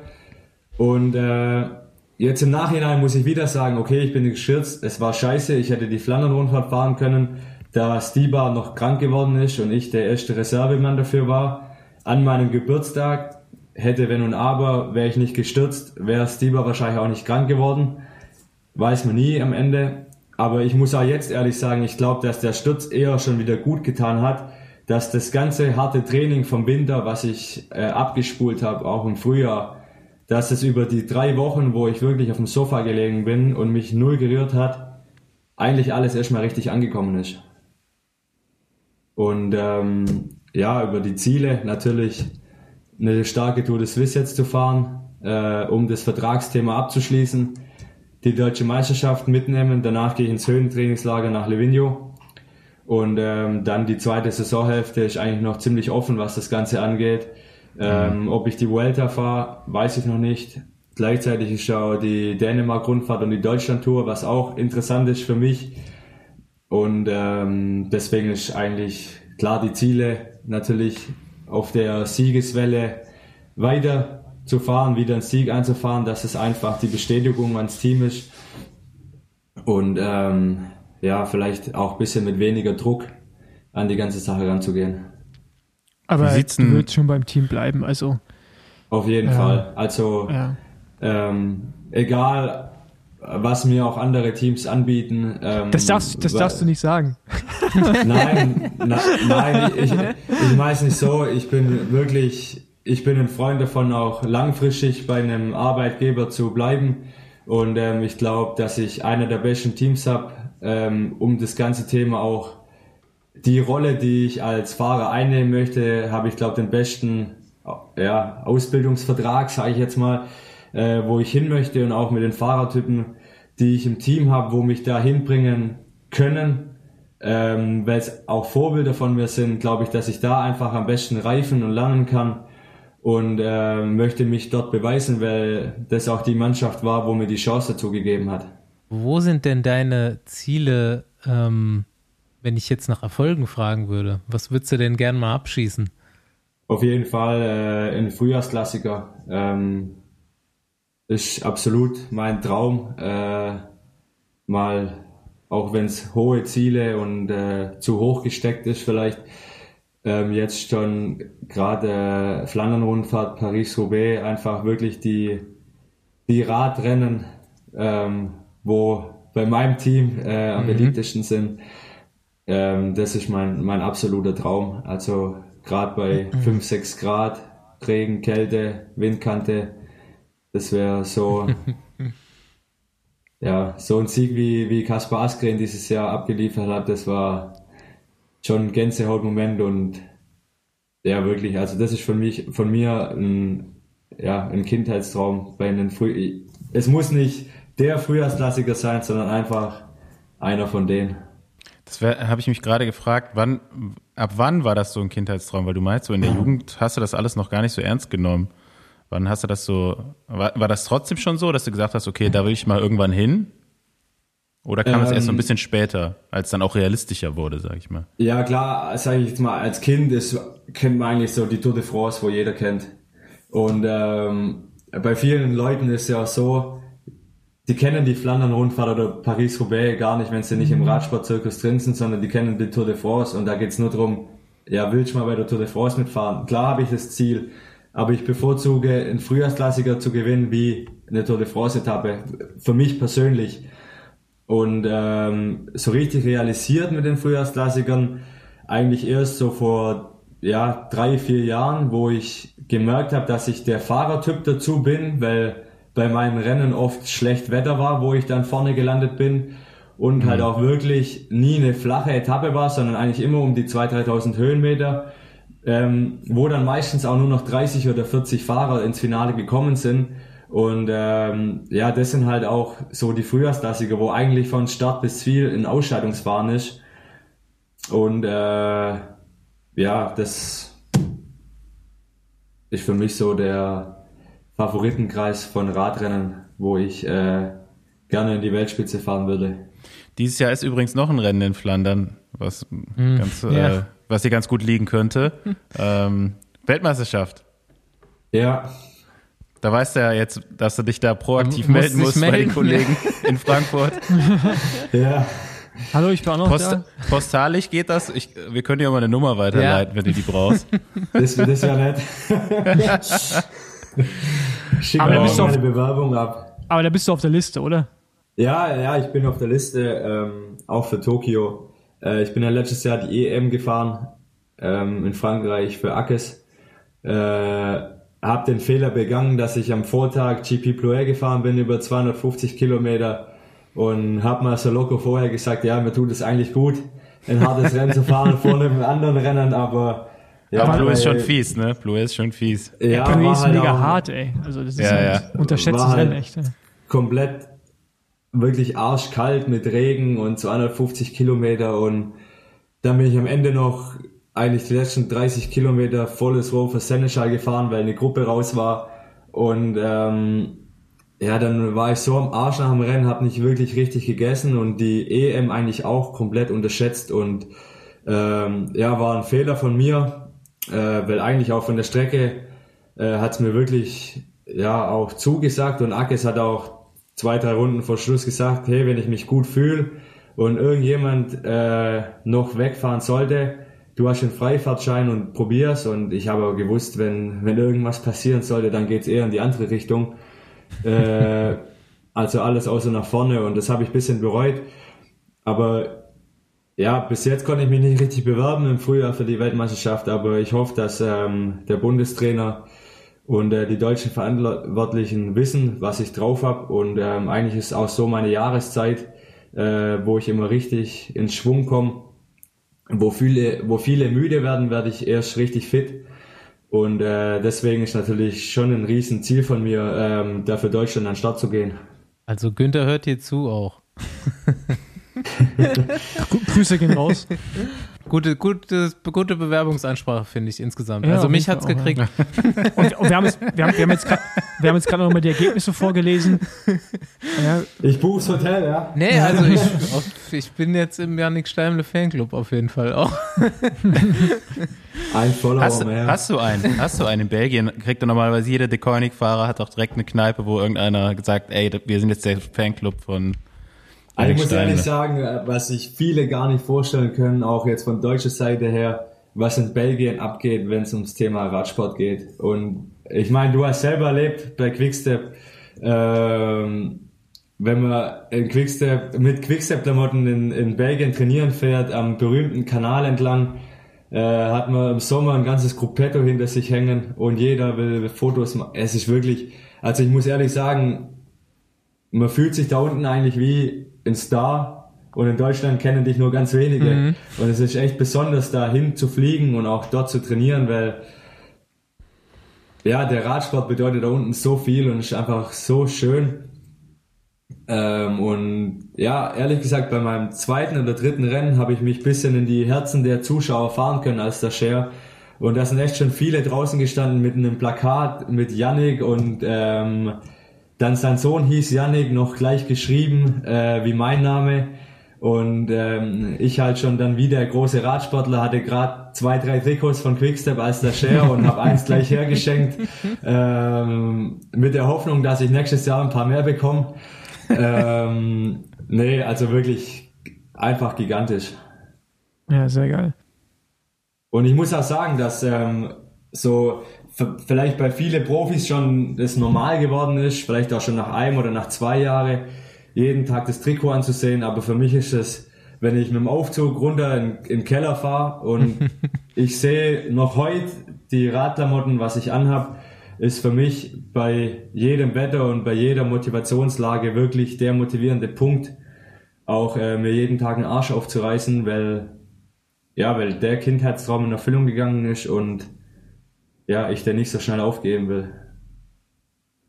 Ja, ich kann es also ich, ich kann es so weit nachvollziehen, dass ich natürlich, wenn wir verstehen können, dass es als Deconic-Fahrer in Belgien mal eine andere Liga ist. Und Ja. äh, ich hätte, also diese Erfahrung, also ich wäre irgendwann gerne mal für Ineos gefahren, aber auch einfach gerne mal für Deconic. Weil ich glaube, die, dieses Gefühl in Belgien, ich meine, so als Radsportler in Belgien einfach schon so ein Halbgott oder Halbgöttin, ja. Ähm, alleine, wenn du Schon diese wenn du Rennen bei fährst. Kolstrop fährst oder so. Ja, genau. Und äh, aber wenn du dann noch in diesem eigentlich wichtigsten Team in Belgien oder in Benelux und dann, ja, keine Ahnung, muss echt krass sein, aber auch natürlich sehr geil. Aber gleichzeitig, ich glaube, wenn du da lebst, du hast ja noch diesen Ausgleich, dass du nach Deutschland fliegst und dann Ja. bist du halt, dann bist du halt froh, wenn deine Freundin dich erkennt in dem Trikot, so ungefähr, weißt du? Und, Ja, und drüben ist halt so der komplette Kontrast wie bei uns Fußballspieler. Wahrscheinlich sogar noch krasser, weil das Land ist ja kleiner, kompakter, viel konzentrierter und äh, muss brutal sein. Also Leben, weiß ich nicht, ob ich da leben möchte, wenn ich mal Flandern-Rundfahrt gewonnen habe als Belgier. Das muss krass sein. also, also, ich kann es bestätigen, wenn ich mit, mit dem Julian in Belgien trainieren war, ähm, dann war es wirklich schon eher so, schwarzes Trikot, schwarze Hose und äh, wir gehen mal trainieren, weil es war einfach, also hätten wir wo angehalten und wenn wir angehalten haben, musste man uns eigentlich schon abschotten, wenn du natürlich mit den großen Stars unterwegs bist, weil es wirklich, es war abartig. Ich bin den Recon gefahren ähm, mit den Jungs, wo die Flandern-Rundfahrt fahren im, wann war es, im, im Februar und äh, dann haben wir in Antwerp angehalten und wie schnell da ein Menschen äh, Menschen drauf. an dran, ja, obwohl Corona, wir haben nur am Auto angehalten, um kurz die Flaschen aufzufüllen, um, äh, um die Riegel ähm, einzupacken, um auf den Kurs zu der Flandern-Rundfahrt zu gehen. Es war abartig. Aber ich glaube, Leben da unten ist nochmal eine andere Hausnummer. Und da bin ich froh, äh, in Deutschland zu wohnen, obwohl ich auch ziemlich ländlich wohne und hier der Radsport auch einen ziemlichen Boom hat. Ähm, macht mich schon stolz, wenn mich die Leute im Training erkennen, mal wöchentlich. Äh, aber Belgien ist schon ist, ist eine Hausnummer. Also eigentlich unbeschreiblich, wenn man es in dem Trikot, ja, ich glaube, es erlebt man nur in dem Trikot so. Ja, bei Lotto schon nicht mehr so. Nee, Lotto ist total. Nee, glaube ich auch, ja. Ähm, gut, wollen wir mal äh, zu unseren klassischen Besenwagen. Ich, ich habe auch noch was kom komplett random, was Okay, jetzt hier aber schön. gerade reinpasst. Ich habe nämlich, äh, sagt dir der Name Udo Bölz noch was? Mit Sicherheit, Ja. oder? Den kennst Ja. du noch. Der hat aber nämlich heute. nie was zu tun gehabt, also persönlich. Das finde ich schon fast eine provokante Frage. Also Udo Bölz kennt man doch als deutscher Ja, Radsportler. Yannick ist ja ein bisschen jünger. Ah, also- also, ist ja jetzt auch schon lange her. Udo ist ja auch schon alt. Ja, aber, aber, Udo, Aber aber, Udo ist eine hat- Legende. Ey, ohne hat- Scheiß, hat aber heute- Ballerstedt wusste nicht, wer Lance Armstrong ist. Nee, aber da hat er dich verarscht. Das kann er nicht ernst meinen. Also, Andreas Klöden war auf jeden Fall nicht bekannt. der hat nämlich äh, jetzt zurück zum Thema oder zum, zum äh, eigentlich nicht The- Thema, aber Udo Bölz hat nämlich heute einen Instagram-Post gemacht in so einem uralten Trikot äh, von Silberpilz Bellheim und hat dann dazu geschrieben, ich wollte nie zu Ineos oder Quickstep, aber zwischen Lever und Milz passt immer ein Pilz. das passt jetzt gerade, weil Paul das äh, so erzählt hat. Ja. Ja, Aber ja, es gibt äh, eh nur 0,0, deswegen äh, ist Jan Bellheim wahrscheinlich besser aufgehoben. Stimmt, ja, aber das äh, Ma- Maß Ja. äh, ist jetzt auch nicht so das beste belgische Bier, aber das da also musst du jetzt nicht zu sagen. Ich, ich kann es nicht beurteilen, ich bin Anti-Alkoholiker, deswegen kann ich da äh, nicht äh, mitsprechen. Ernsthaft, Ah, okay. komplett, komplett anti. Komplett. Seit komplett 2018. sauber. Schon immer oder?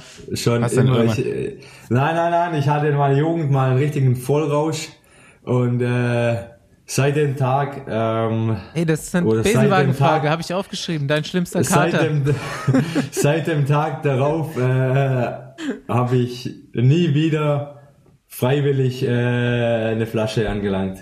Und freiwillig. Was heißt denn?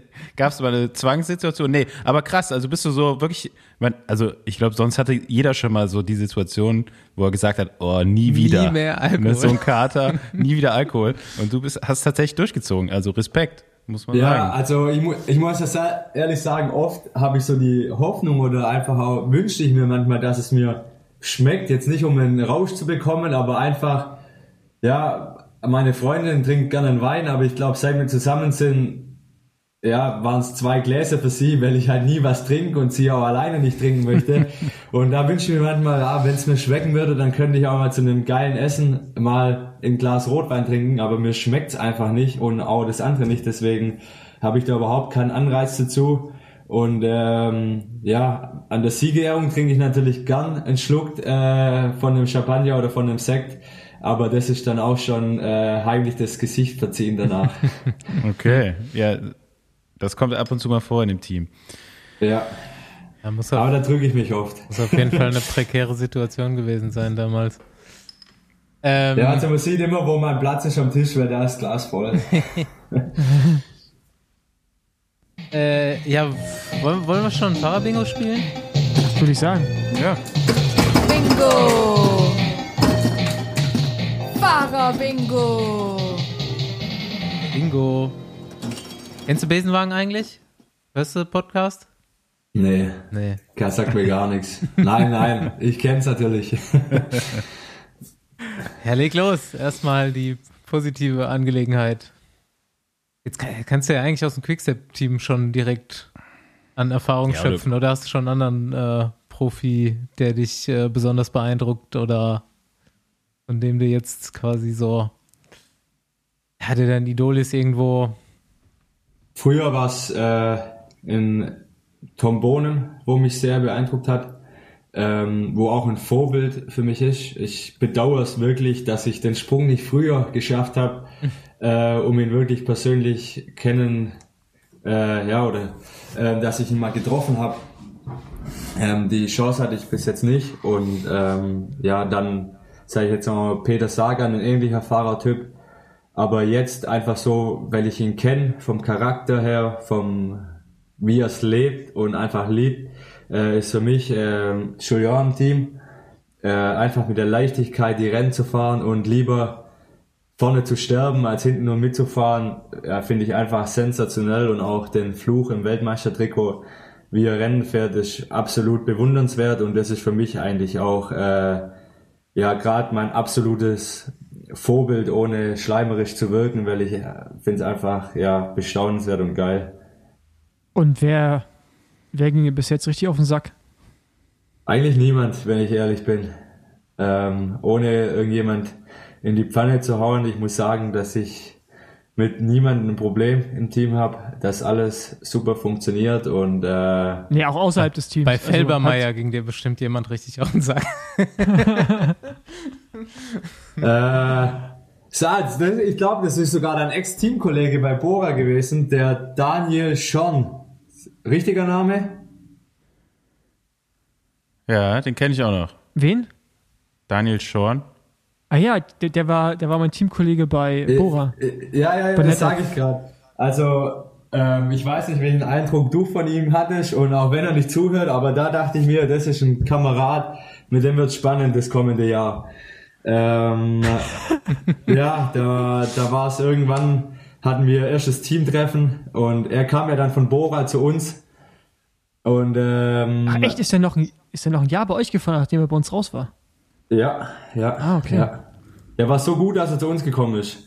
Und ähm, ja, dann wo er ankam, haben die anderen Österreicher schon so, oh, wir wussten gar nicht, dass hier ein Hubschrauberlandeplatz ist und so ihn eigentlich voll auf die Folter genommen.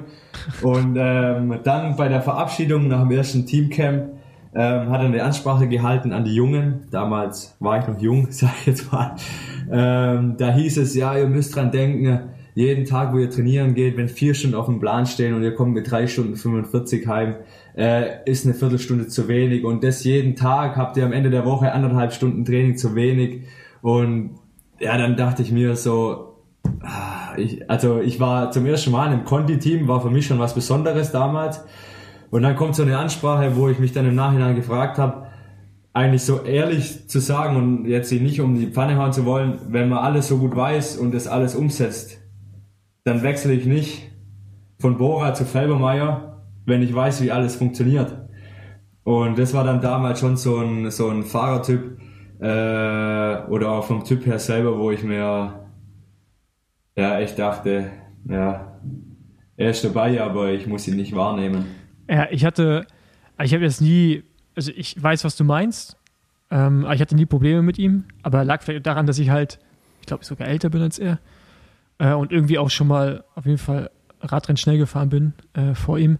Ähm, genau, aber, Ja. ich kann, aber ich kann mir das gut vorstellen und das, was du gerade meinst, jüngeren Fahrern was erklären, funktioniert, aber wenn man äh, die, wie man die Message halt rüberbringt, Ja, nee, ich muss ja ehrlich sagen, ähm, ich habe dann im Laufe der Saison äh, hat er sich mir gegenüber geändert, weil ich gezeigt habe, dass ich schnell Radrennen fahren kann.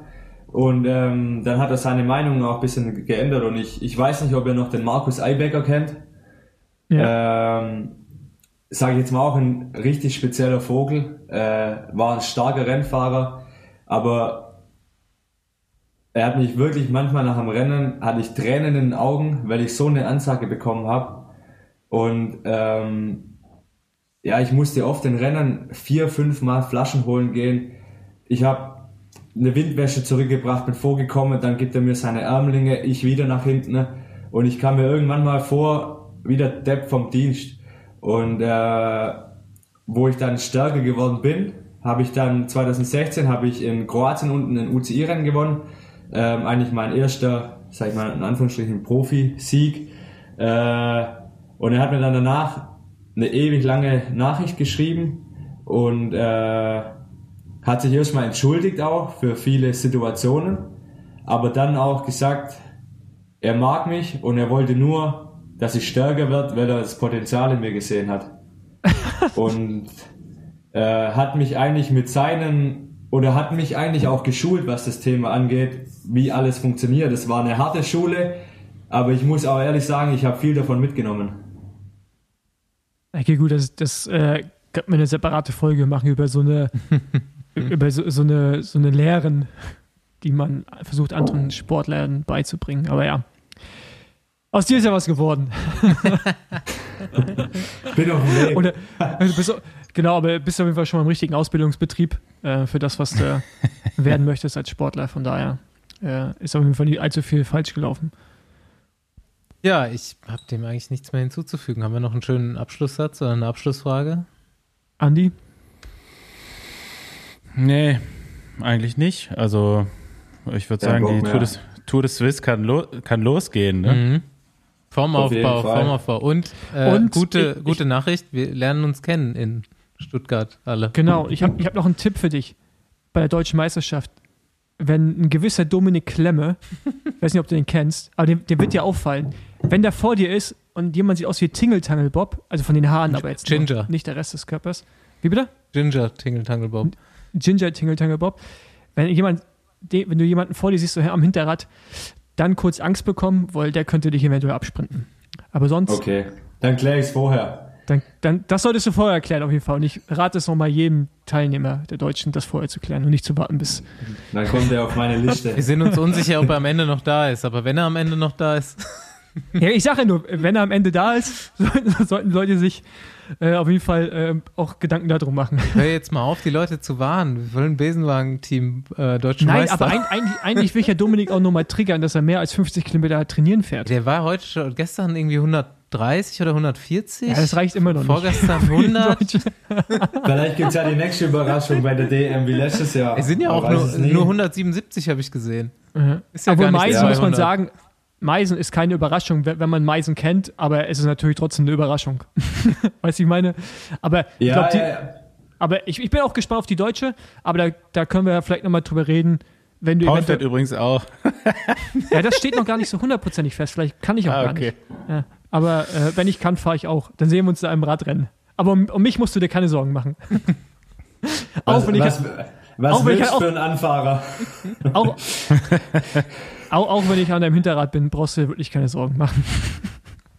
Gut. Und, na, und, und nachher stehe ich links neben dir. Ja. Nee, d- d- d- das, also das wird nicht passieren. Da müssen wir uns hier alle wirklich gar keine Sorgen machen. Also, ähm, ja. Pa Paul ist nicht, so, ist nicht so teuer, also brauchst nicht so hoch zu gehen, wenn du dem irgendwie. ja, ich gehe ich geh vor der Deutschen aber mit, mit dem Klingelbeutel mal ein bisschen rum und zu jedem Einzelstarter und frag, äh, was der höchste Preis hier ist und dann fahre ich für denjenigen.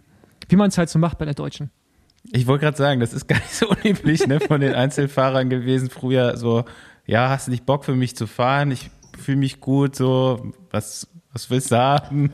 Ich habe da auch Aber ich Verhandlungen. glaube, das ist, das ist so schwer, weil ich sage immer, am Ende ist noch eine deutsche Meisterschaft. Und auch wenn man von anderen Teams kommt und sich ein bisschen so zusammenschleust, ich habe es jetzt noch nie offensichtlich gesehen, dass wirklich mehrere World Tour Fahrer wirklich Oh ja, zusammenfahren. Also, ich weiß nicht, wie es Also in den ich letzten meine Jahren war. meine deutschen Ja, ja, Meisterschaften. ja. Also ich bin jetzt zwei gefahren im Elitebereich und noch nicht mehr. Nee, das, das, das kam schon regelmäßig vor und wie gesagt, da wurden dann so ein bisschen Verhandlungen geführt im Vorfeld. Also das äh, ist schon regelmäßig der Fall. Ähm, aber ja, wie gesagt, falls mich jetzt gerade irgendein Einzelstarter hört, ähm, ich bin käuflich. Du kannst ja auch wieder zu Bora gehen und ich nehme Andi mit und starte ihn nochmal aus dem Quickstep-Trikot. ja, Ah. aber ich glaube, glaub, da, Ich, ich, kann, ich kann, kann eins anziehen und dir Flaschen angeben. Da, das, das kriegen wir hin. Die Zielgerade ist leicht abfahren, also das wäre gar nicht so, äh, so Ah. verkehrt. das Problem ist, sind davor die 14 Mal den Anstieg hoch. Nicht die Zielgerade an sich. Ich glaube, bei der Zielgerade wäre Andi wahrscheinlich wirklich ein sehr guter Helfer für dich. Aber wir machen oben einen fliegenden Wechsel und dann, äh, ich fahre die 14 Mal hoch und oben tauschen wir. Okay, da, da, das könnte ich vielleicht sogar noch hinbekommen. Alright. Abgemacht. Ähm, genau. Ich würde sagen, wir sehen uns in Stuttgart.